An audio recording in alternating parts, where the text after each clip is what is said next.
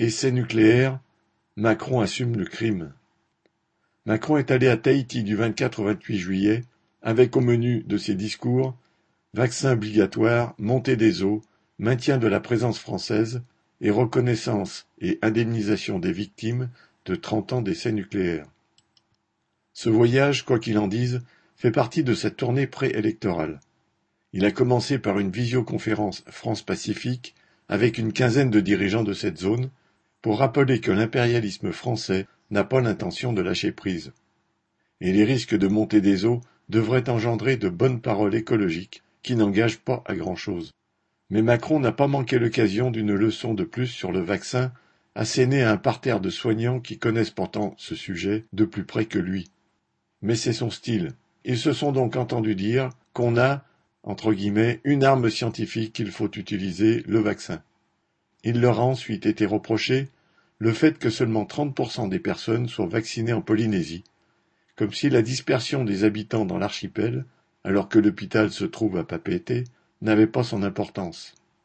La présence d'une guérisseuse par chance vaccinée a aussi permis à Macron, après le coup de chapeau à la science, d'en décrocher un autre au savoir ancestral. Un démagogue a besoin de tous les publics. Il reste un sujet plus épineux, celui des conséquences désastreuses de trente années d'essais nucléaires, dont huit à ciel ouvert.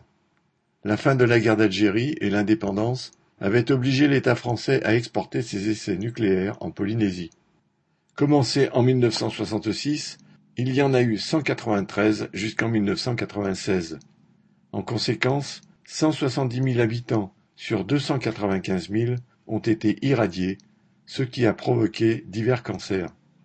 Les Polynésiennes âgées de 40 à 50 ans ont le taux de cancer de la thyroïde le plus élevé du monde. Face à ce crime d'État, il y a surtout eu de bonnes paroles et peu de choses concrètes.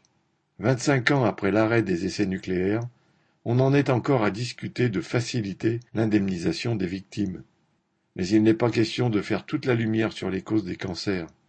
La ministre déléguée à la mémoire et aux anciens combattants, Geneviève Dariussec, a été claire. Il s'agit de préserver, certains secrets qui pourraient permettre à des puissances étrangères de progresser vers l'acquisition de l'arme nucléaire. Allez savoir si elles ne pourraient pas s'en servir au mépris de la santé des populations. Et derrière la facilitation de l'indemnisation, il y a la menace d'une baisse des indemnités allouées. On parle bien de mettre sur pied un centre anticancer sur place, mais cela a tout de ces promesses qui n'engagent que ceux qui veulent bien y croire. Bien des Polynésiens aimeraient, eux, que la métropole demande pardon, mais ce n'est pas au programme. Macron veut bien parler de la dette de l'État français à l'égard des Polynésiens, avec des colliers de fleurs autour du cou. Mais pas question de regretter les essais nucléaires et leurs conséquences sur les populations locales et les soldats en garnison. Jacques Fontenoy